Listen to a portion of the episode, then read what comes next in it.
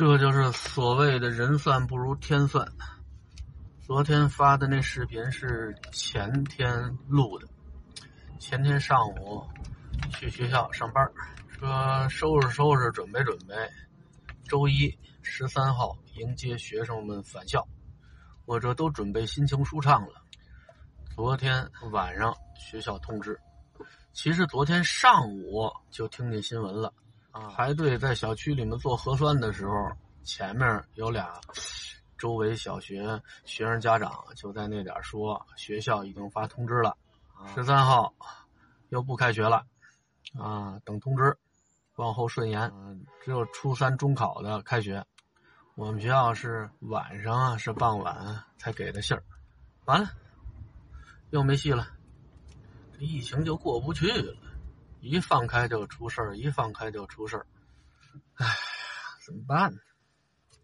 刚才开车走到一个红绿灯那点儿等灯儿啊，就看见一个公交车缓慢的转弯后面的车也不敢按喇叭。后来一看，公交车前头有一个老头推着轮椅，上面坐一老太太，人家倒不是有意的在人前秀恩爱，真是岁数大了啊，走不快。现在。那司机对于交规呢遵守的都非常严格，啊，碰着这种情况，尤其是开公交车的，更加的谨慎小心。你没有礼让行人，真说让摄像头给你抓拍下来。尤其公交车，这目标又大，这到了公司，据说处罚挺严的，啊，不值当的。又不是我着急上下班，又不是我着急回家。我疯了！我开那么快干嘛？我看着轮椅上那老人，特别感慨。记得小时候，我们家还住地安门西大街的时候，傍晚，小院门口摆一个小桌，啊，我妈、我爸、我、我爷爷四个人坐在那儿吃饭，门口就经常能看见，得有五六十岁的老人，啊，推着七八十岁的老人。我听我妈说啊。当时我爷爷看到了这种情景，就说：“人都这样了，活着还有什么劲？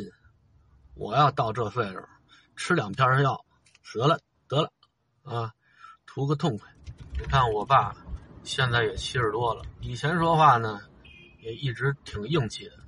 上回让车碰了之后，就埋怨那司机废物，连撞人都不会，咣当一下给我撞过去多好，给我来个痛快的。”嗯，你看我这缓过来了，还得受罪。这话呢，其实就是一时的气话。怎么看出来的呢？就是上次我陪我爸一块儿回古北口给我爷爷扫墓，啊，我爸就问当地我那朋友，啊，说咱这现在还能土葬呢？人家说你要拖拖路子呀，啊，人家有私人承包的山，你给人点钱，你偷着。埋进来，啊，你别吹吹打打的，偷着埋进来，别立碑，啊，没人管。我爸说我不惦记立碑，啊，只要别让我火葬就行。这和我爷爷当初的反应是一样的。我爷爷当初脑血栓后期看着快不行了，我妈就试探着问，说以后您到了日子，咱是回古北口啊？咱还是去八宝山啊，就是问的比较婉转，那意思就是您是土葬是火葬啊？我爷爷当时就哭了，啊，就没有当初那种给我吃两片药啊，给我来个痛快的那样的底气了。当然了，老头那时候他也没有办法用语言来表达自己的意愿了，啊，一看流眼泪就知道了，老头不愿意烧，不愿意烧能怎么着啊？是国家的政策，咱又不是什么特殊的公众人物，到最后还是火葬了。我爸这也一样，这人岁数越大，谈论到身后事的时候，越能觉得那种不舍。我平时啊，经常这么想，啊，老头老太太虽然在经济上没怎么帮助过我，但是，啊，哪怕是得了病之后，也很少给我添麻烦。我去医院都往外轰。啊，咱甭管是什么目的啊，反正是没给我添麻烦，就这一点，不少人的老家儿都比不了。这我就得感激人家，我这就得知足。你真说老头老太太给你个几十万、上百万的，那感觉钱不少。等老头老太太卧床了，你伺候不伺候啊？你是自己伺候啊，还是雇人伺候啊？你要是自己伺候，你要想伺候的特别的全面啊，特别的到位，这工作就没了，老得请假啊，甚至辞职或者提前退。你要说雇人，就现在咱们北京伺候卧床的老头老太太，你没个八九千，拿不下来。这雇一个人工啊，我那儿还有老婆孩子呢，一个月搭进去一万块钱。玩似的，啊，我这都没算花在我自己身上的钱和花在我自己家庭上的钱，这一年就是十二万。有的那个没卧床的老头老太太，也饶不了自己这儿女，啊，有点毛病，打个电话你就得过来，你不过来我就跟你闹。其实呢，去医院转一圈，什么毛病没有，就是心理作用。那那个时间那个钱你也得搭进去。你要这么看呢，我妈我爸。让我省了钱了，让我省了钱，就等于给了我钱，怎么样？这么一解释，我就占了大便宜了。现在明显能感觉出来，我妈活过来了。从医院刚出来那一段时间，她满脑子里想的都是命不久矣，我已经成为无症状感染者了，我要不久于人世了啊！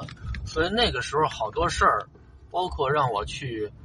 办理这个房产登记，办这手续，其实呢，你能感觉出来，他好像是在交代后事，包括说什么，呃，把小卖部啊留给我们家闺女和我前妻，这也明显的能感觉出来啊，这是留遗嘱呢。人都说人之将死，其言也善；鸟之将死，其鸣也哀。我妈觉得自己将死了。想临死的时候做点善事儿，既然这东西都带不走了，那就做一个善良的安排吧。你想那时候我妈都说了，这房子过户之后直接写你名字吧，你要多大方。如果那次去房产公司那点做变更的时候，要真能改名字，那次保不齐就真改成我的名字了。可是人家不能那么干啊，这不符合规矩。但是呢，多少还有点侥幸心理。你像存折啊、密码啊什么的，这就先不着急交代的，啊，打出点富裕来。万一我要死不了呢？但是能看出来，老太太那波操作，啊，有点类似于安排后事。后来这一看，哦，啊，我自己吓唬自己的，我不是无症状感染者啊，那太好了。以前说的都不作数了。以前我替老太太掏钱买那处房子的时候，老太太还说呢。啊，我不用你掏钱，我有钱，啊，掏我钱。你看现在还提吗？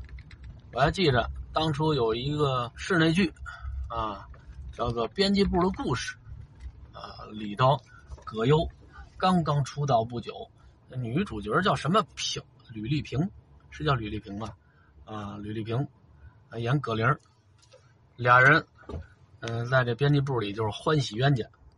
嗯，这葛玲呢也能看出来，嗯，这个葛优啊，就这在这里头啊叫李东宝，能看出来挺喜欢他的。他对李东宝呢也没什么反感，可就是端着不乐意，啊，不是我的菜。其中有一集，就说这市面上有流言说世界末日就要到了，啊，谁也活不了了。好，把大家吓得都够呛。尤其这葛玲，哎呦，姑娘，我还没结婚呢，嗯，赶上世界末日了，我多冤啊！李东宝啊，买瓶酒，弄点小菜儿，俩人在编辑部里一边喝一边聊，啊，吐露心声。那葛玲就跟李东宝说：“我其实挺喜欢你的，啊，我也愿意嫁给你。”又把李东宝给高兴的。等第二天天亮了，什么事没有，这俩人这酒也醒了。啊，这李东宝这就惦记和人家领结婚证去了。啊，葛玲说：“你说什么？昨晚喝多了，什么都记不住了。啊，昨晚上我要说什么事儿啊，都不算数。”这李东宝就感慨啊：“但凡有一线生机，我都没机会。我们家老太太就这样，但凡让老太太知道自己还能活着，她就不会给别人一点机会。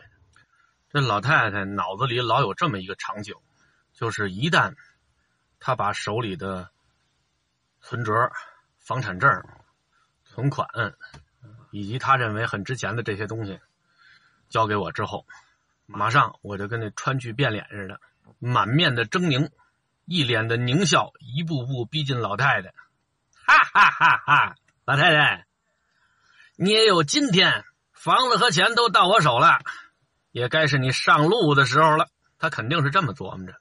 你看，他不止一次，你看他在视频里头不止一次的说：“我死的时候光屁股走啊，一分钱都拿不走啊，那时候那东西都是你的。”他老强调这个。要么呢，他就是说我只要把东西交给你。你当时就能把我掐死。其实这个也说明，在老太太的潜意识里，我妈知道她这辈子做的缺德事挺多的，尤其是对于我。